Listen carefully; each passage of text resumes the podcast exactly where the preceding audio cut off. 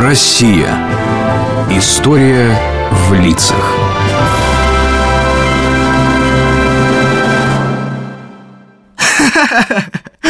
Что это ты так задорно смеешься?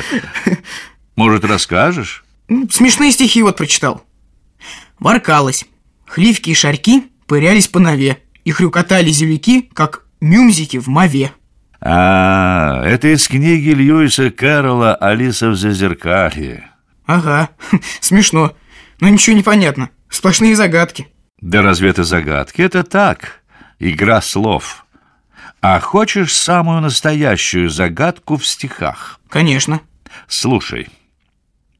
Ты играй гармонь под трензель, отсыпай плесунья дробь, на платке краснеет вензель, знай, прищелкивай, не робь. Вот это да. А что это значит? И кто же такое написал?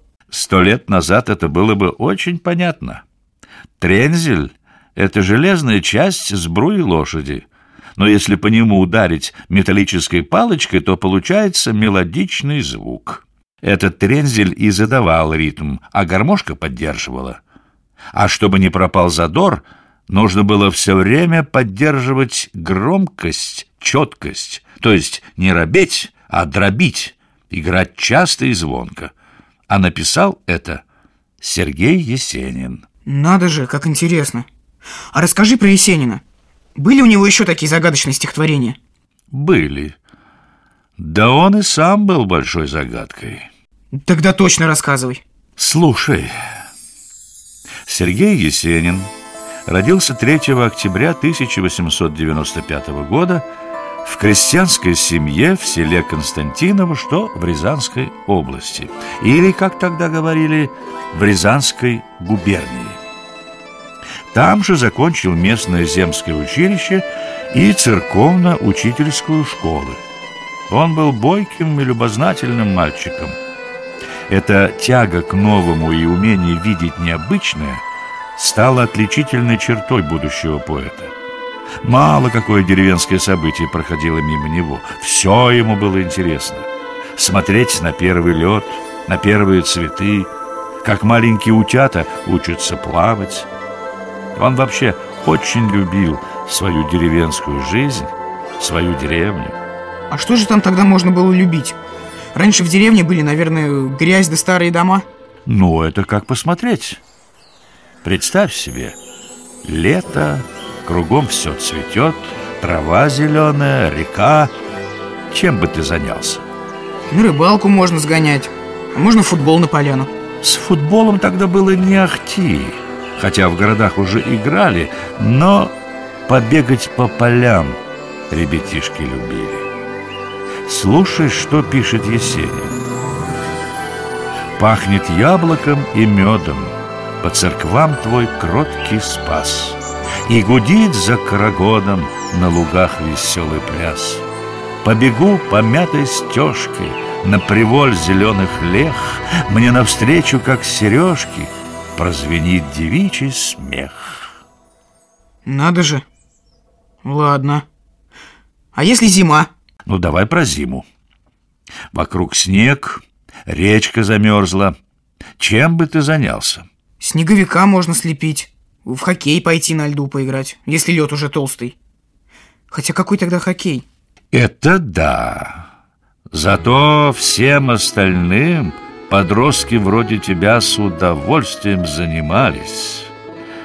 Вот морозы затрещали и сковали все пруды, И мальчишки закричали ей спасибо за труды.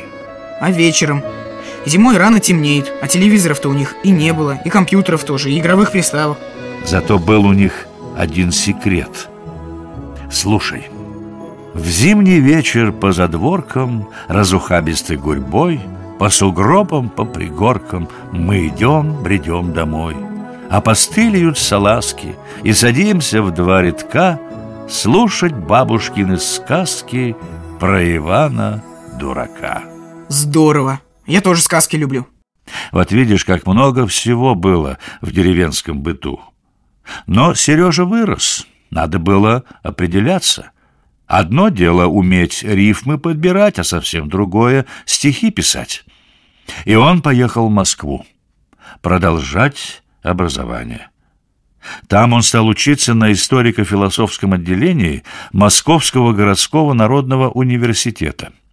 И вот в 1914 году Есенин оказался в редакции детского журнала «Мирок». Он принес туда свои стихи. ну молодой человек ярко русской наружности, стихи хотите предложить? Да, про березу. Про березу? Это хорошо. У нас журнал детский. Нам, это, знаете ли, молодой человек, как-то простовато. Я люблю свою деревню и березки люблю. Поэтому так и сочиняется. Ну, люблю. Любовь любовью, а надо что-нибудь этакое. Невообразимое, новенькое. Железное, а? Насчет новенького сказать не могу, а про березку от всей души зато. Да что с вами делать-то? Ну, давайте, прочтите.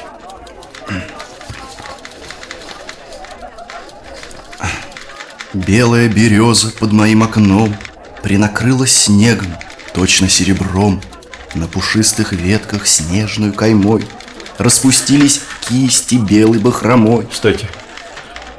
Стойте, стойте. Сейчас же в номер, немедленно. Это колоссально.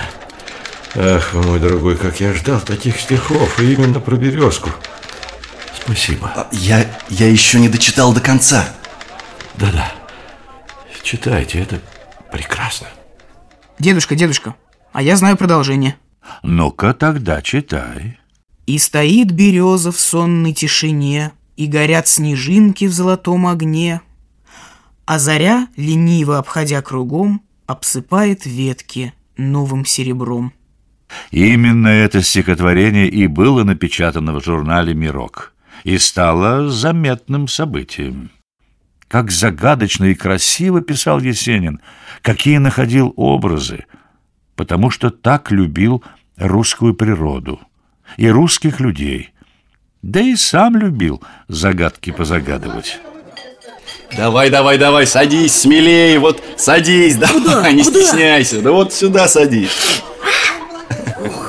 Да как же можно, Сергей Александрович? Этот ваш мальчуган, он какой грязный. Того и гляди, заразу напустит. И вот не надо паники, дорогой официант. А давайте-ка нам два обеда и два кофе. И четыре пирожных. Ух ты! Четыре пирожных! Слушаюсь. Не боись. Давай я тебе пока загадки загадаю. Загадки? Загадки. Давай По двору рассыпались желтые одуванчики. Желтые одуванчики Желтые одуванчики Ну, что такое? Не знаю Ну, это ж цыплята. Цыплята Цыплята. А ведь и верно Хм, Так. Цыплята А цветок гуляет? А? Как это? Цветок гуляет Павлин. Павлин Ваш заказ, Сергей Александрович. А давай у официанта спросим. м? Давай Кепка с ножками. Что такое? Э, кепка э, с ножками? Да. Не знаю-с. Черепаха. Ч- Черепаха это. черепаха. Ладно, ладно, иди, иди, не мешай, спасибо. А ты, мальчуган, кушай, кушай. Благодарствую Ты не гляди, что сейчас я в желтых ботинках. Я же тоже из босой команды. До первого снежка бывало по деревне босиком бегал. Вот видишь как. Вроде за шуточным разговором, а мальчишку бедного накормил. Да и разве мог пропустить нуждающегося человек, написавший такое? «Звени, звени, золотая Русь, волнуйся, неуемный ветер, блажен, кто радостью отметил твою пастушескую грусть. Звени, звени, золотая Русь». Стихи Есенина были так любимы народом, что он даже удостоился читать их на аудиенции у царской семьи. Встреча эта состоялась во время Первой мировой войны. Есенин не попал на фронт, а был востребован в тылу. Его зачислили в царско-сельский полевой военно-санитарный поезд. В этом поезде перевозили раненых и оказывали им помощь. Потом Есенина перевели в канцелярию. Учитывая его известность, стали приглашать на концерты, устраиваемые для раненых. Там Есенин читал стихи. В 1916 году он удостоился выступления перед императрицей и членами царской семьи. Это была большая честь. Но люблю тебя, Родина кроткая, А за что разгадать не могу. Весела твоя радость короткая С громкой песней весной на лугу. Ваше превосходительство, над этот молодой человек невероятно талантлив. Согласен. Ребята. Смотрите, как слушают люди, как замерла императрица. Да-да-да-да-да. И с каким патриотизмом. Просто любит он очень матушку. Ай да молодец. Молодец, молодец. И вот говорят, ну будет, будет. Давайте же послушаем. Ой ты, Русь моя, родина кроткая, Лишь к тебе я любовь берегу. Весела твоя радость короткая, С громкой песней весной на лугу. Браво! Браво, Есенин! Браво! Браво!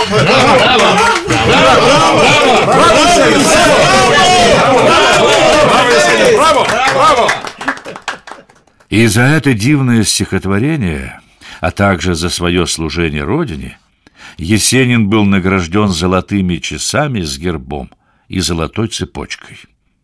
Получив превосходный аттестат и рекомендацию, он собрался поступить в школу прапорщиков, но началась революция 1917 года. И что же было дальше с Есениным? Об учебе в тот момент, конечно, нечего было и думать. Нужно было вновь искать себя. Он снова начинает много писать, публиковаться, размышляет о своей жизни, пытается разгадать самого себя, обращается к могучим русским авторитетам, пишет стихотворение о Пушкине. Но если внутри он был сосредоточен, то в своей деятельности он, наоборот, делал очень много. Издавался, открыл даже свою книжную лавку в Москве, путешествовал по многим странам. А по каким? Он объехал почти всю Европу, был в Америке, на Кавказе. Всюду его тепло встречали, но без России он не мог. В 1925 году, зимой, Есенин загадочно и трагически погиб. Но Россия, его любимая Россия, не забыла своего поэта и воздала ему должное. Память о нем жива до сих пор. В Константиново, где он родился и вырос, ему сейчас посвящен музей.